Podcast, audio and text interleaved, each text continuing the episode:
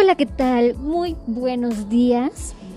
Espero que todos estén bien, que le estén pasando súper bien. Ahorita el clima está súper feo, espero que todos estén en su camita. Y bueno, yo me presento con ustedes, yo me llamo Rocío. Pueden decirme también Chío, como ustedes gusten. Pero, ¿saben algo? Hoy quiero platicarles. Hoy vengo animada. Vengo, vengo vengo a platicarles sobre un tema que la verdad es que es muy relevante, es muy importante que lo tengamos presente y, es más que nada el, mantenimiento y el cuidado de las instalaciones. Pero ay, chío, ¿por qué me vienes a comentar estas cosas? ¿Qué, tiene que ver esto? Porque es importante. Es importante porque hay que considerar que, que la escuela, que nuestra escuela también sufre desgastes y con el paso del tiempo también se presentan gradualmente esos pequeñitos deterioros. Esas pequeñas fracturas que empiezan desde chiquitas y cada vez se hacen más grandes y ya cuando menos vemos y ya cuando menos sentimos es porque ya casi se cae la pared, ¿no? Entendemos que por conservación y mantenimiento son todas aquellas tareas, son todas aquellas acciones, trabajos que nosotros o que los directivos también deben de realizar mediante una edificación. Ya sea por las instalaciones, ya sea por los mobiliarios, ya sea ya sea por el mínimo pupitre, la sillita, por todo. Ahora sí que por todo hay que tenerle una visualización de cómo está, cómo va su estado. Y esto tiene un objetivo, claro. Su objetivo es preservar que sus condiciones sean y sigan siendo originales y que sigan estando con una buena calidad. Pero bueno, quiero comentarles, quiero platicarles. Quiero platicarles una experiencia que yo tuve en, en mi niñez cuando iba por la primaria, todavía me tocó en la secundaria ver también, incluso todavía hasta en la preparatoria. O díganme quién, díganme quién, quién, quién, quién, quién no vio en un baño. Incluso yo creo que en los públicos, ¿eh? ¿Quién no vio un baño con, con las puertas pintadas, grafiteadas? ¿No? Que tú entrabas y, y encontrabas el mensaje de, ay, Luisito, te amo. O ay Dani, te quiero.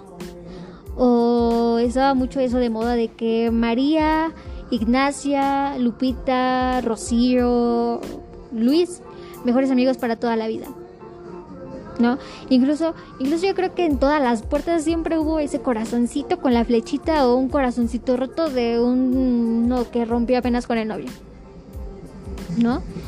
O sea, yo, yo no les voy a mentir, o sea, yo yo sí pinté, la verdad es que estaba en una etapa en la que pues dices, pues a ver, ¿no? O sea, entras, conoces gente, te dejas llevar por la situación, te quieres divertir. Y, y bueno, no cuidamos nada. No, pues no es mío. Nadie va a saber que yo pinté. Entonces, bueno, bueno, yo para qué les cuento. En los baños la verdad es que yo nunca pinté, la verdad. Siéndoles honestas, yo nunca pinté en un bañito. Pero sí me tocó ver así mensajes, incluso hasta encontré amenazas y que, ay, María es una, ya saben, ¿no? O, ay, es que José Luis me engañó con, no sé, Lupita. ¿No? O que, este, niñas, no, no, no, no le hablen a Jonathan porque es un mujeriego. O o no sé, indirectas, ¿no? Incluso yo creo que hasta groserías había yo ahí, había visto yo creo, el también el que estaba muy de moda era el, el Jonathan estuvo aquí, ¿no? Que Renata estuvo aquí, que si no lo, si no, lo lees, eh, o cómo era, si lo lees eres, no sé, pero bueno.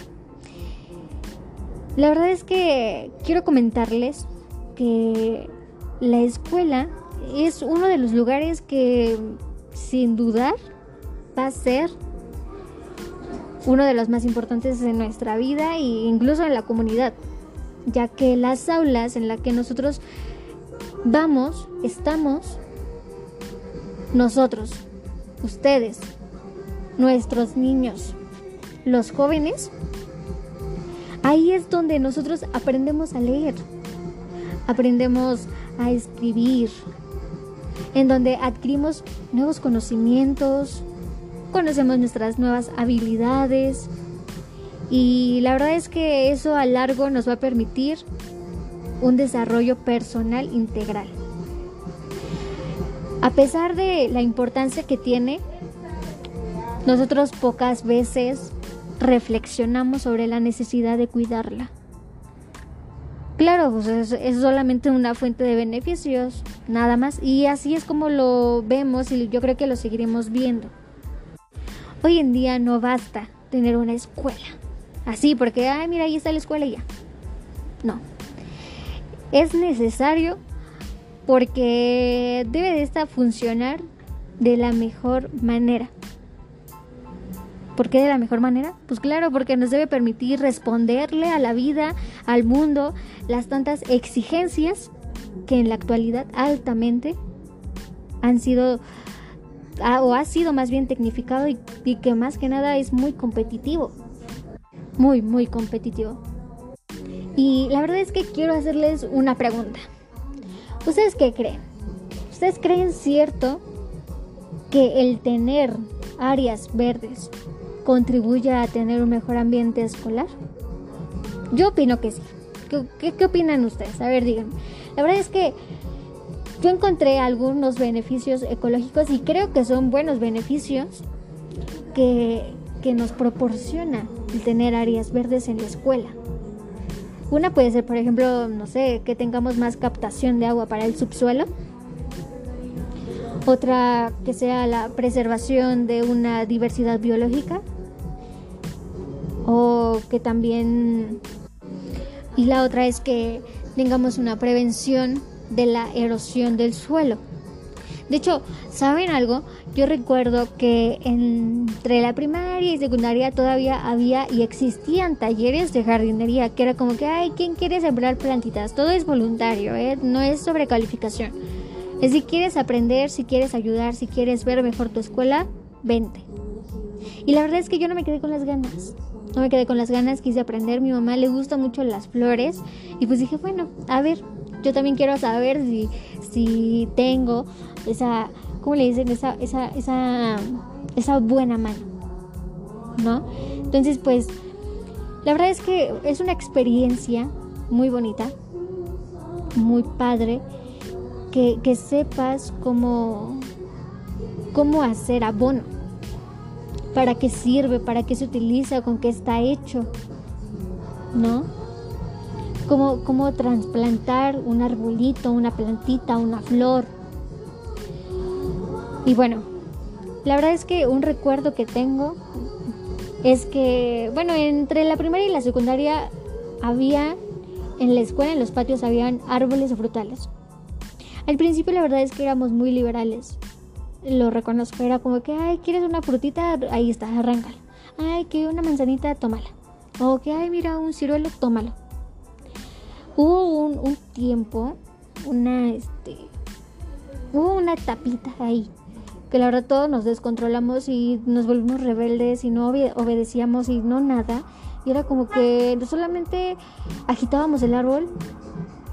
O sea, no sé, no sé, la verdad es que no, no se me ocurre una palabra, pero era como que quieres una fruta que ten una ahí, ¿no? Ya viste unas, bájala, ¿no? Era como que, ay, pues vamos a, a sangolotear toda la rama a ver qué cae. Y a veces era como que, ay, ya cayó un montón y no, nada más yo quería uno y ahí deja los demás.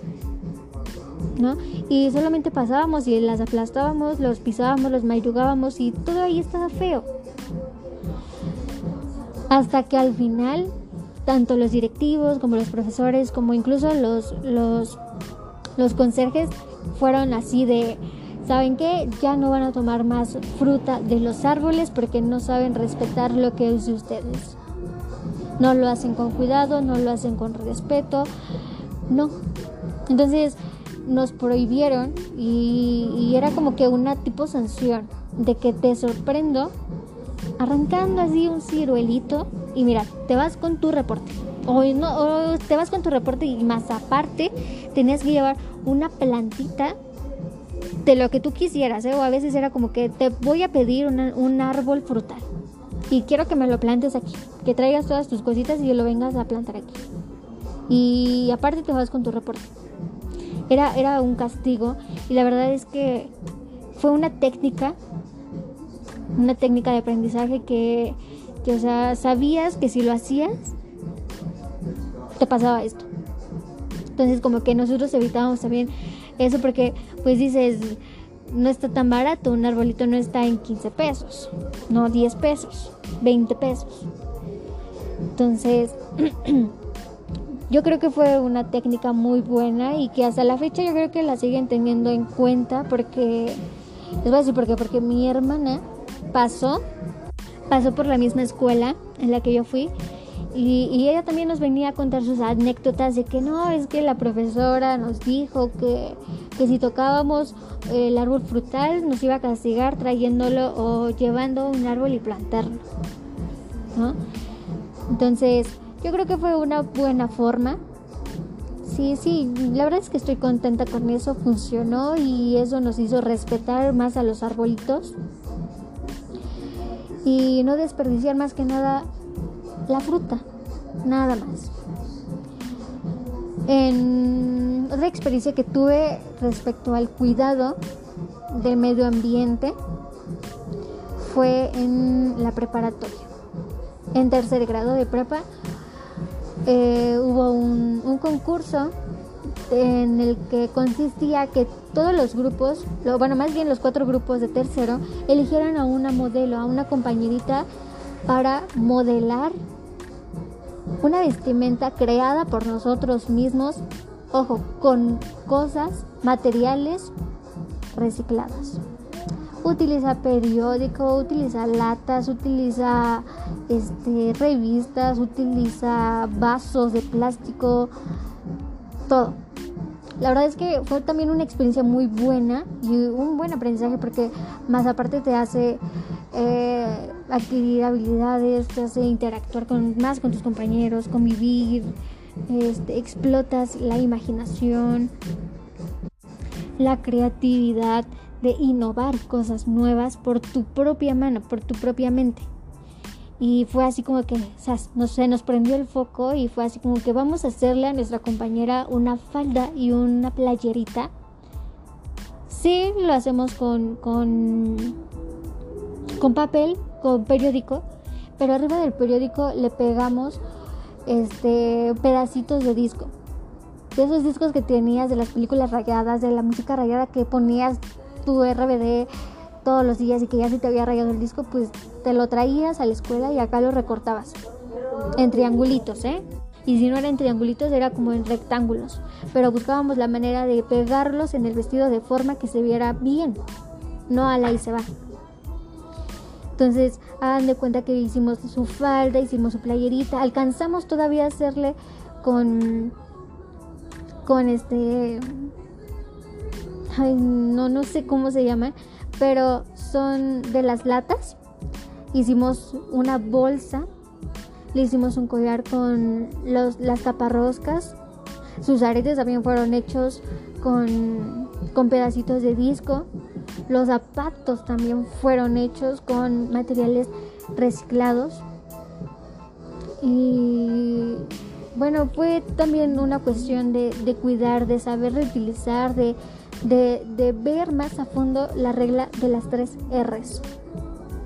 Y base a todo esto que les acabo de mencionar, todas estas experiencias, estas vivencias que yo les acabo de mencionar ahorita, quiero decirles que de forma general sugiero o me tomo la libertad de, mencionarles algunas mejoras para dárselas eh, para un buen funcionamiento en el mantenimiento a las instalaciones.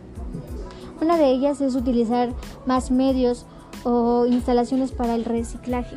No sé, por ejemplo, que tuviéramos un espacio, un bote justamente para puro plástico, para envases de plástico, y otro bote, no sé, para cartón o bolsas. ¿no?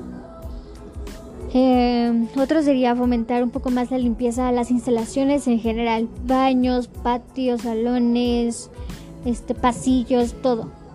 Y, y mucho esto porque a veces uno es tan cochino, de verdad, ¿eh? De verdad. Si no es en tu casa, si no es en la calle, si no es en la escuela, en donde quiera.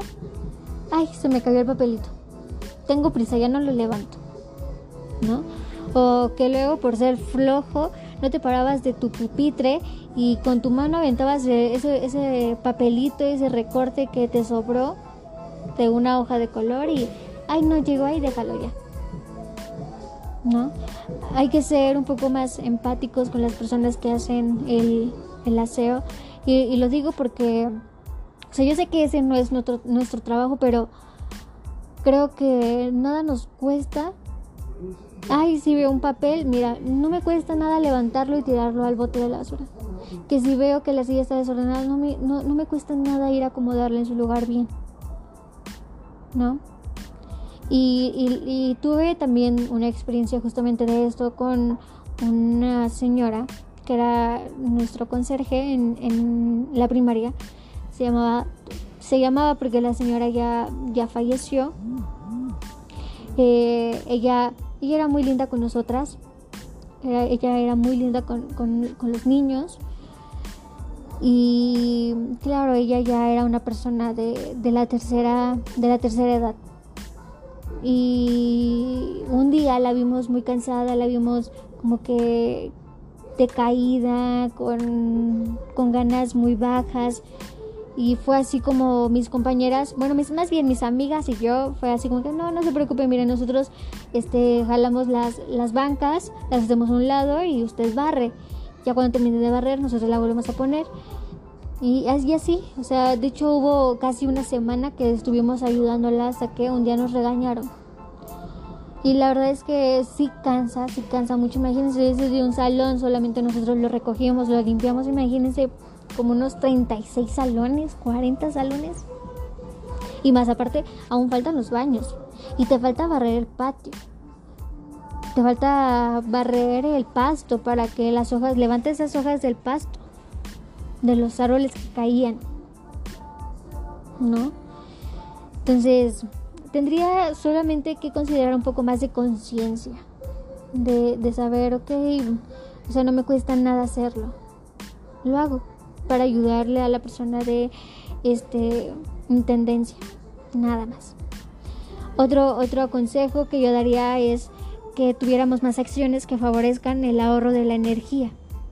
Ok, no tenemos aire acondicionado, no compramos aire acondicionado, pero podemos abrir las ventanas para que entre aire, haya ventilación. Que la iluminación, ok, en nuestro salón hay cortinas, hay persianas, ábrelas y apaga la luz. Para todo esto, para todo, ¿eh? todo en general, lo lleva a cabo la organización. Todo lleva a una organización y la verdad es que es básica. El Comité de Conservación y Mantenimiento es el que se encargará del cuidado recurrente del carácter preventivo y de la administración y calificación del estado de conservación del equipamiento inmobiliario escolar. Ah, ok, que esto no lo veo muy roto, no, déjalo así. Todavía te funciona unos 2, 3 años. Que el pizarrón ya se está cayendo, no, no importa. Todavía aguanta otras, este, otros 2, 3, 4 años. No se cae, déjalo así. Dale un golpe y verás que se pega. ¿no? Que la silla ya, ya se va más para atrás que para adelante. No, no, no, no se cae el niño, no pesa. Nada más dile que se siente bien para que no se caiga. La verdad es que hemos tenido tantos descuidos, tanto nosotros, porque obviamente nosotros lo ocupamos. Nosotros nos sentamos en ese sillón, en esa silla. ¿Quién más lo ocupa? ¿Los de la tarde? Somos alumnos. Los alumnos ocupamos todo lo que está en la escuela. Todo. Los directivos, los, sectores de las instituciones son los que son responsables de solicitarle al comité de conservación esa información sobre esa necesidad o excedencia del material educativo inmobiliario escolar. Ah, mira que ya no tenemos este eh, proyectores, ya los otros ya se desgastaron, ya están muy viejitos, ya, ya no sirven, ya no jalan bien. Por favor, ¿puedes pedir información? No, que sí. Se hace el trámite, se hace eh, esa cartera. Y eh, aparte, primero de, claro, de solicitar ese informe, se debe coordinar con el comité de conservación y se debe de coordinar con el comité de padres de familia del año que esté en curso sobre ese movimiento de las actividades que se van a realizar del mobiliario. No padres de familia que se va a pedir una cooperación para cambiar este, las ventanas. Padres de familia saben que se va a pedir una cooperación para, para checar el drenaje del agua, porque se está saliendo mucho el agua de los baños. O saben que padres de familia este, necesitamos su cooperación para cambiar y mejorar los proyectores, los pizarrones. La verdad es que aquí yo tengo una también otra experiencia muy muy bonita que el cambio se notó y fue radical, ¿eh? Fue radical. Porque vaya, yo en la secundaria en la que fui pues no fue como que en una de paga, no fue en una en una secundaria pues buena. La verdad es que estaba muy tachada esa escuela porque decían, no, es que cómo, no, ¿cómo la vas a meter ahí a tu hija? No, no la metas ahí, porque los salones están feos, los baños huelen mal, los profesores son groseros, no dan buenas sus clases, que, no, o sea, todo el mobiliario está feo, no, no, no, ahí no metas a tu hija. A veces no es como que, ok, es que entonces ¿dónde la meto? es ahí donde te tocó y punto. A veces así, así son algunos papás. Y ni modo. A veces dicen, no, la escuela es el, es el hijo. Y realmente es que sí fue así. La verdad es que me tocó vivirlo y, y lo puedo decir bien, bien, bien. Y es que, o sea, no es la escuela, es, es tu hijo, es el alumno. Eres tú. Eres tú el que hace que, que se hable así de la escuela. Que, que ay, es que ahí se drogan. ¿La escuela se droga? ¿O es tu hijo el que lo hace? ¿O, es, o eres tú el que lo hace? ¿Saben cómo? Ay. La verdad es que en esa escuela, en la secundaria, sí, sí cadecimos mucho de, de frío, ¿eh? Las ventanas, la verdad es que cuando había etapa de frío era como que, ay, no, no, no, o sea, las hojas se volaban del aire que entraba. Y a veces hasta llevabas tu propia cobija porque hacía un montón de frío, en serio. Se cambiaron las ventanas, se volvieron a pintar las puertas de los baños para que estuvieran un poco más presentables.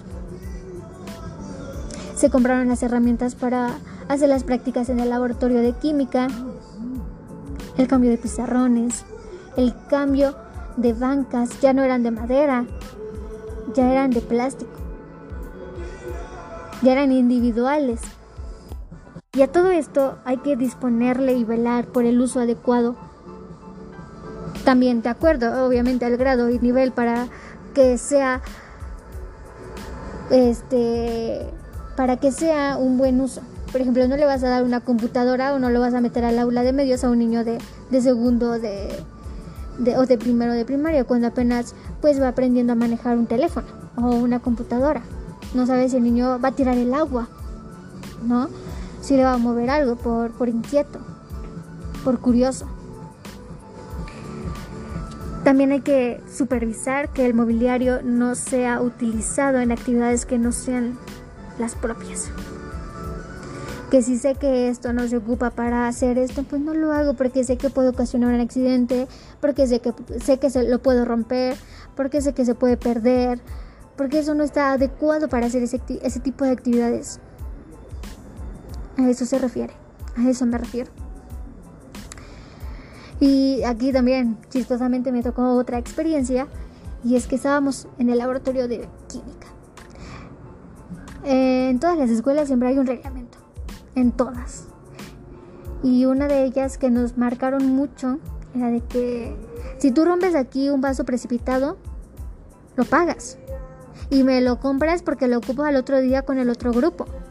y más aparte te va suspendido tres días por no obedecer y acatar las indicaciones que se te dieron desde un inicio antes de que entraras tú ya sabías ¿no? y que aparte tu reporte y que aparte marcan a tu mamá oye señora mire su hijo esto y el otro ¿no? y bueno quiero quiero también marcar algunas Em, algunas recomendaciones para la cuestión de seguridad. Hay que contar con un plan de evacuación, que eso siempre, en todo, en cualquier lugar.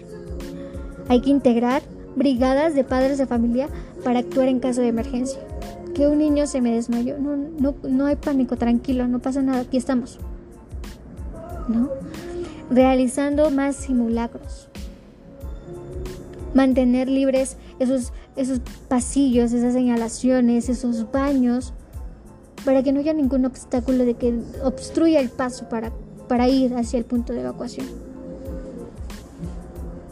Todo esto que les acabo de mencionar viene en el capítulo 2 de la calidad de infraestructura física educativa en el artículo 7 de la Ley General de la Infraestructura Física Educativa.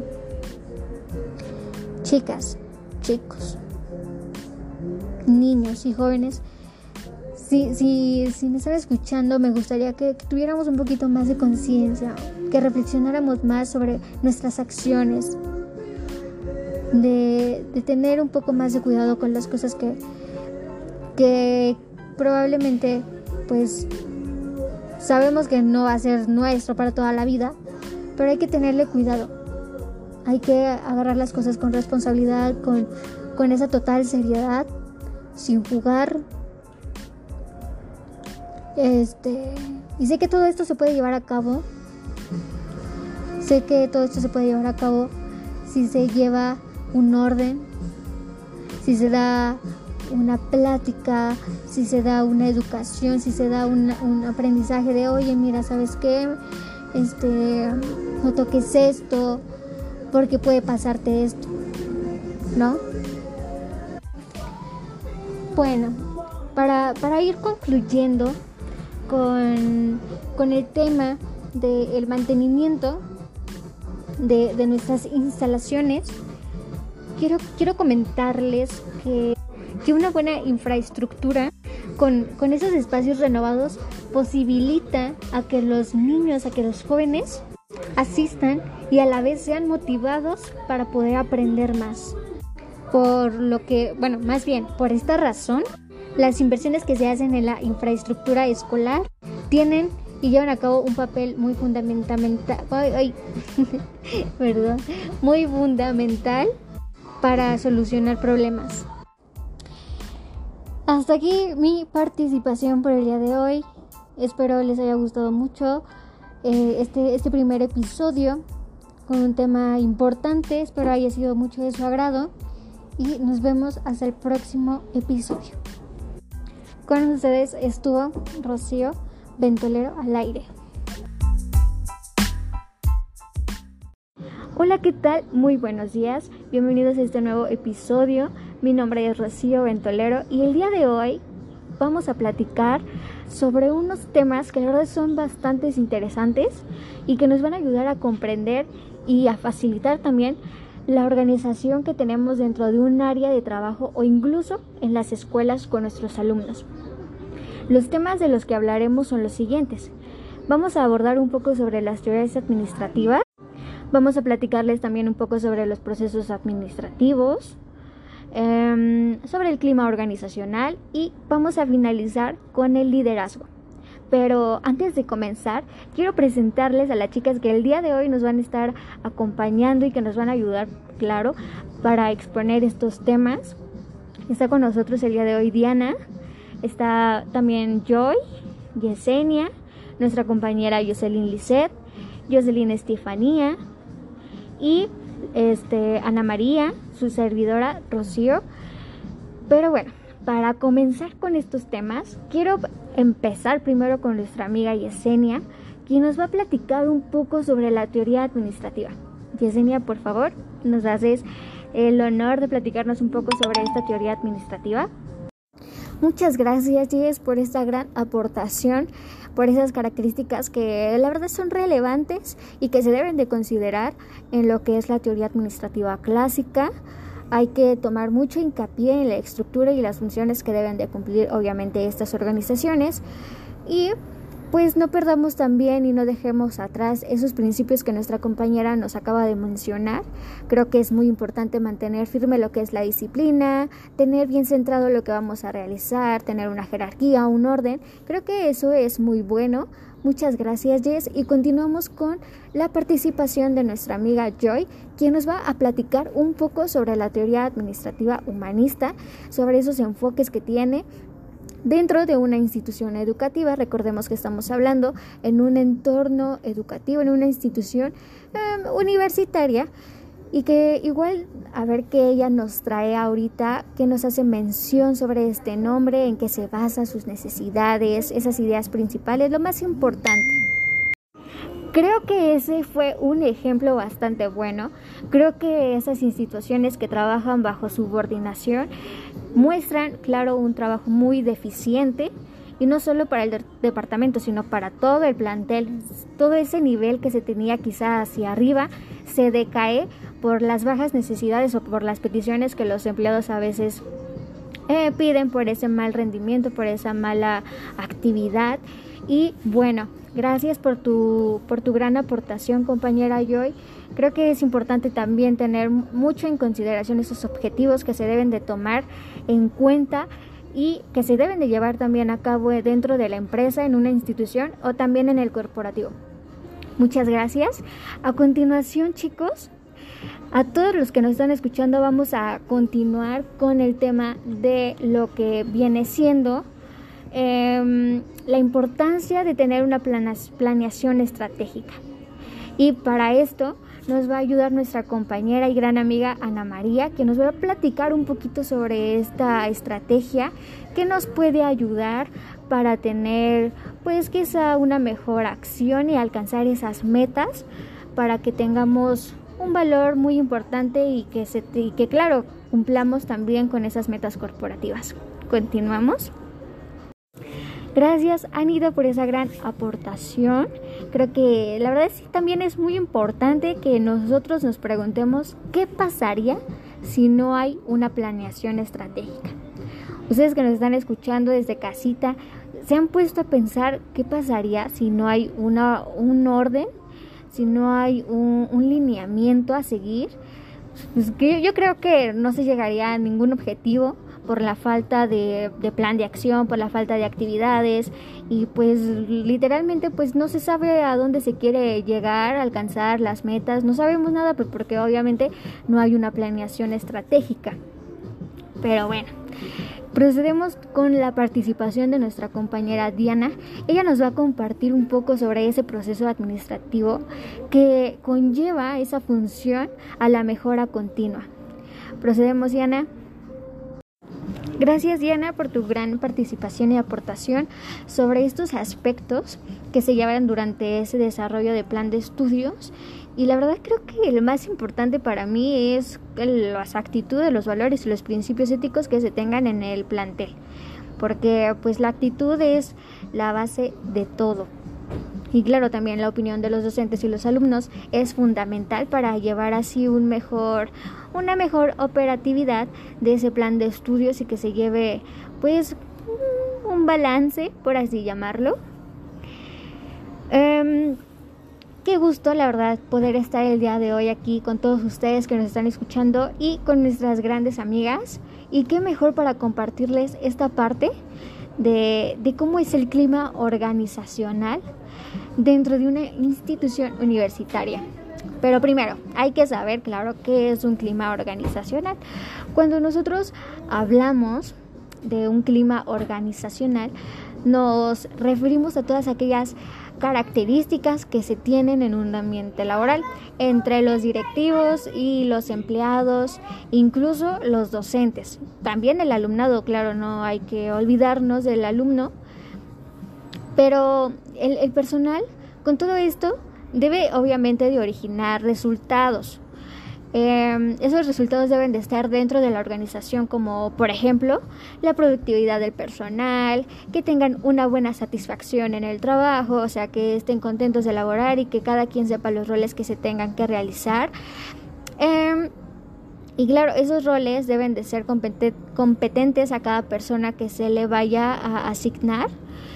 Ahora, ¿qué funciones debe de cumplir este clima organizacional en una institución?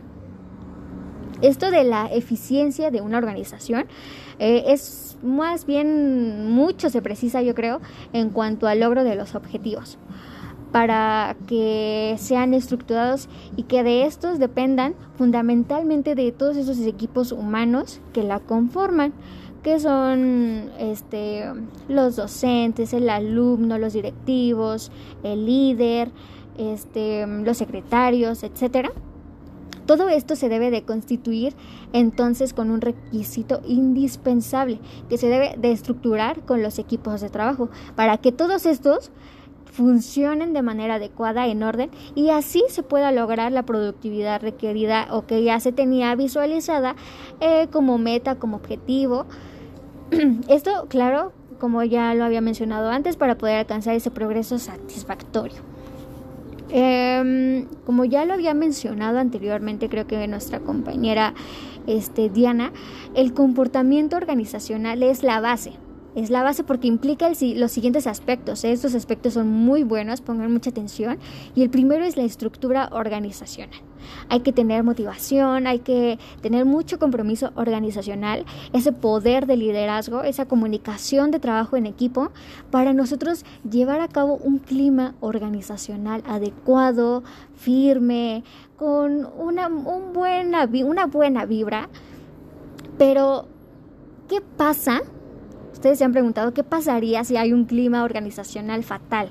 O sea, que todos vengan de malas, con caras. No, no, no, una mala experiencia yo creo que se llevaría en este caso. Y, si, se, y si se habla en la institución, pues claro, el alumno lleva lleva a la calle una mala, este, quizá una mala atención y dice, no, ¿sabes qué? Qué feo personal. Si así son las personas, imagínate cómo son los maestros, qué mala calidad de clases nos podrían estar dando a nosotros por esta falta de, compromiso, por esta falta de atención.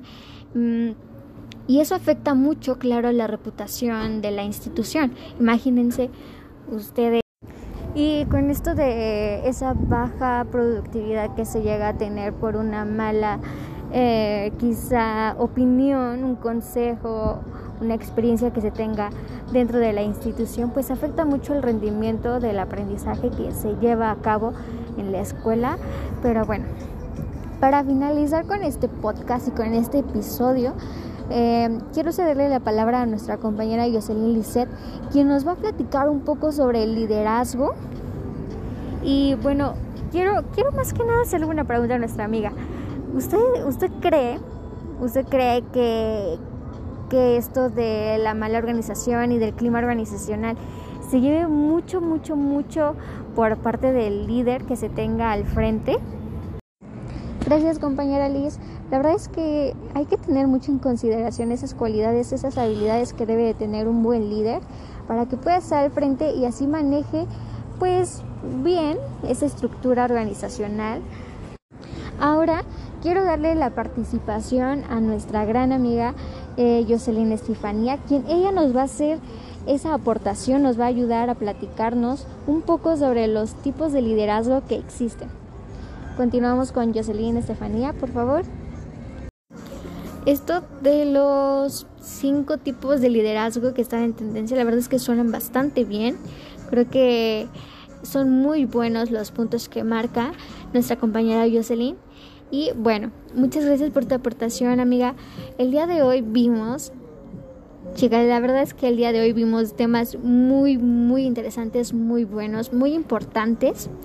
Y esperamos que las personitas que nos están escuchando se hayan quedado con un poquito de todo esto que nosotros acabamos de compartirles en esta mañana. El día de hoy la verdad es que fue un gusto poder estar aquí con ustedes y compartir este espacio y más que nada con nuestras invitadas Gracias Jess por tu participación.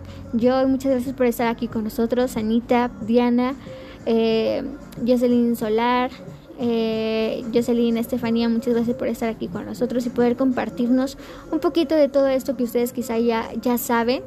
Y pues nada, nosotras nos despedimos, que tengan un excelente día y nos vemos hasta la próxima.